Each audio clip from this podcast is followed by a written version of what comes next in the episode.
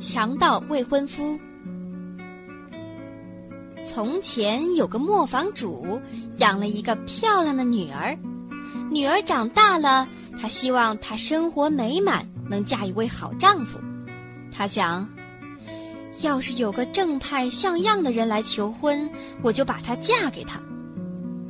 不久，果然来了一个求婚者，看样子还挺富有。磨坊主没啥好挑剔的，就把女儿许配了给他。姑娘呢，却不像一个未婚妻该爱自己未婚夫那样爱这个人，对他总不信任。每次见到他或者想到他，姑娘心里都感到害怕。有一天，未婚夫对她说：“你是我的未婚妻，也该去我家里看看才是。”我不知道你的家在哪儿。姑娘回答：“未婚夫于是说，我的家在城外幽暗的森林里。”姑娘却寻找借口说不知道去那儿的路怎么走。未婚夫又讲：“下礼拜天你一定得上我那儿去，我已经请好了客人。为了使你找到通过森林的路，我准备为你在沿途撒上灰。”礼拜天到了。姑娘已准备动身，可她自己也不明白为什么又非常害怕起来。为了把路做上记号，她揣了两口袋满满的豌豆和扁豆，在森林入口处撒得有灰，她便跟着走去。不过每走一步，都在左右两边丢几粒豌豆。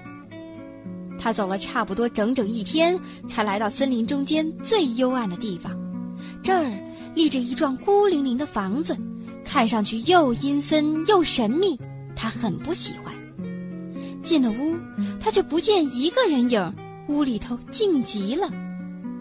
突然，一个声音叫道：“快转去，快转去，年轻姑娘啊，你已落到强盗窝里。”姑娘抬头一望，看见声音来自一只小鸟，小鸟儿被关在挂在墙壁上的一个笼子里。小鸟又叫了一遍：“快转去，快转去，年轻姑娘啊，你已落到强盗窝里。”美丽的未婚妻继续走过一个房间又一个房间，整幢屋子都走遍了，却仍旧空空的，鬼都不见一个。终于，她走进了地下室，才见那儿坐着一个很老很老的老婆子，脑袋已经颤颤巍巍的。您能不能告诉我？姑娘问他：“我未婚夫是不是住在这里？”哎，可怜的孩子，老婆子回答：“你以为你到了什么好地方吗？你是在一个道窟里啦。你以为你是一个未婚妻，马上就要举行婚礼，可在婚礼上你会送命的。你瞧，我已奉命烧了一大锅水。”你一落进他们手心儿，他们就要毫无心肝儿的把你砍成一块块，煮起来吃掉你，因为他们是一帮食人者。要是我不可怜你，搭救你，你就完了。随后，老婆婆把姑娘领到一个大桶背后，叫人看不见的地方，像只小老鼠一样悄悄地待着。老婆婆说：“别动弹，别吱声。”要不你就倒霉。半夜里等强盗们睡着了，咱俩一块儿逃走。我已经等了很久的机会。姑娘刚藏好，一帮凶恶的强盗就回来了。他们拖来另一个少女，已经喝得醉醺醺的，根本不听她的哭喊叫苦。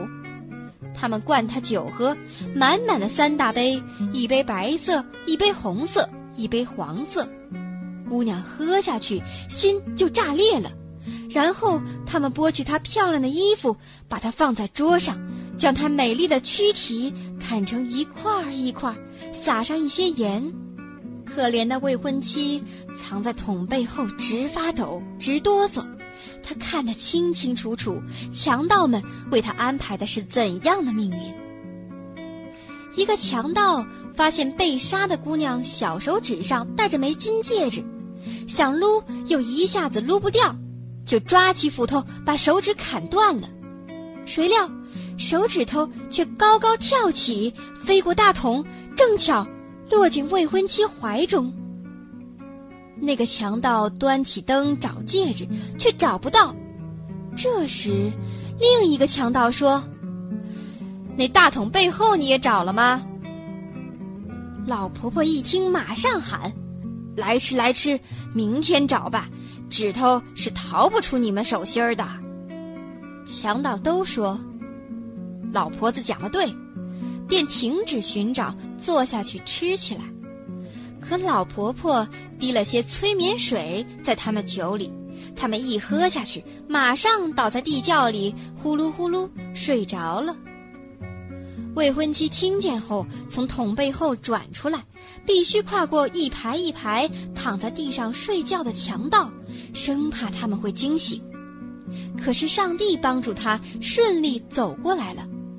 老婆婆和她一道爬上楼梯，打开大门，急急忙忙逃出了强盗窝。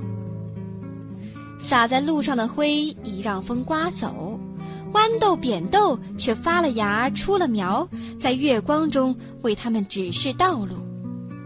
他们走了一整夜，第二天早上终于回到磨坊。姑娘向父亲讲了全部的遭遇。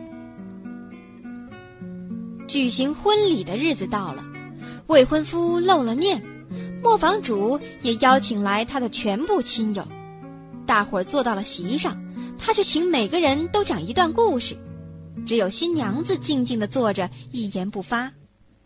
新郎见了，对他说：“喏，我的宝贝儿，你什么都不知道吗？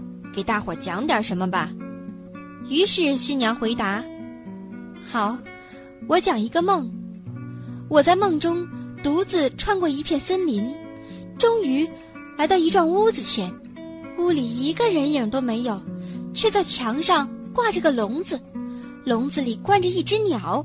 只听鸟叫道：“快转去，快转去，年轻的姑娘呀，你已落到强盗窝里。”他叫了一次又一次：“我的好人呐，我只是在做梦罢了。”随后。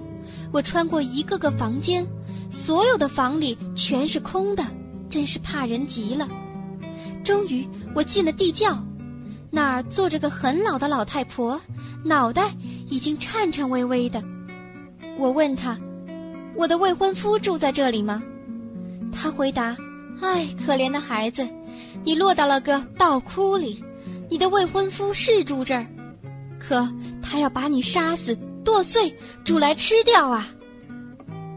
我的好人呐，我这只是做梦罢了。幸亏老婆婆把我藏在一个大桶背后，刚藏好，强盗就回来了。他们拖回一个姑娘，给了她三种酒喝，一种白的，一种红的，一种黄的。她一喝下去，心就炸裂了。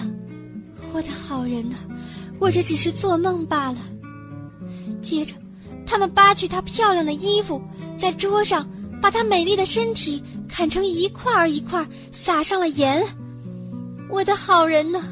我这只是做梦罢了。一个强盗看见他指头上戴着金戒指，因为摘起来困难，就抡起斧头把他指头砍了。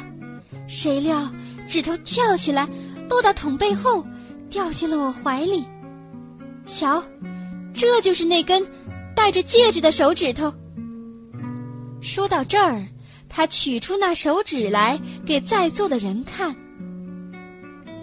听着姑娘的故事，强盗未婚夫已经脸色煞白，这时跳起来想逃跑，可是宾客们抓住他，把他交给了法庭。这样，他和他的整个强盗帮都因为自己的罪行遭到了处决。